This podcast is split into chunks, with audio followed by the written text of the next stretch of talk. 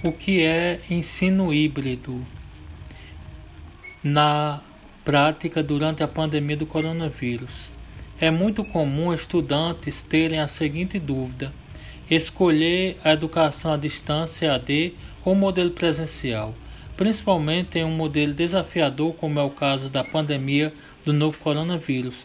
Cada uma das modalidades tem suas vantagens, mas e se for possível juntar o que eles oferecem de melhor em termos de ensino e aprendizagem.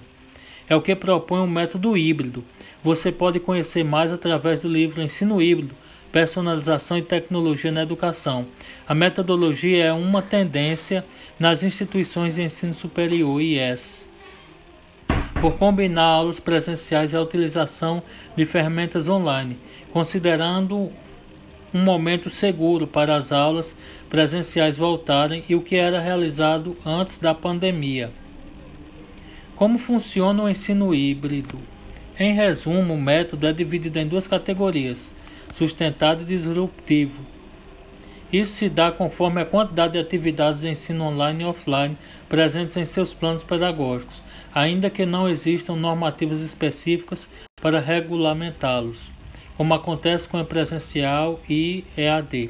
O ensino híbrido tem conquistado cada vez mais espaço nas instituições de ensino superior, e há bons motivos para isso. No fim de 2018, uma portaria do governo federal ampliou de 20 a 40 para 40% a carga horária máxima à distância para cursos presenciais. Até que no final de 2019 a portaria 2117/2019 autorizou as IES a ampliar para 40% a carga horária de educação à distância em cursos presenciais de graduação, até mesmo as áreas de engenharia e saúde, menos medicina. Podem ampliar a modalidade EAD na organização pedagógica e curricular de seus cursos de graduação presenciais.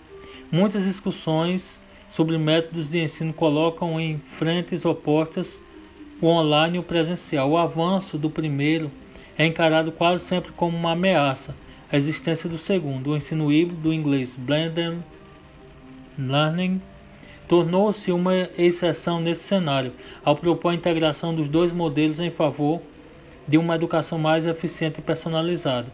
Independentemente das abordagens sustentadas e disruptivas, a força do método está justamente na possibilidade de mesclar o que há de melhor no presencial e no online Outra vantagem é a economia, afinal, ele tende a reduzir os custos em cerca de 60% para as instituições de ensino superior e 30% para os alunos.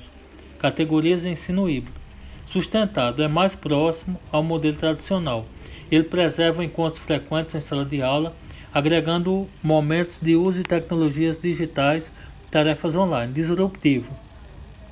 Propõe um rompimento maior em relação ao modelo de ensino tradicional Nesse caso, o aluno pode frequentar a sala de aula apenas a cada 15 dias. Se torna fundamental a adoção de um ambiente virtual de aprendizagem. Benefício do ensino híbrido. As referências Desafios da Educação, no ensino, um guia do ensino híbrido. E a obra Ensino Híbrido do professor Geraldo Peçanha de Almeida. Obrigado, boa noite.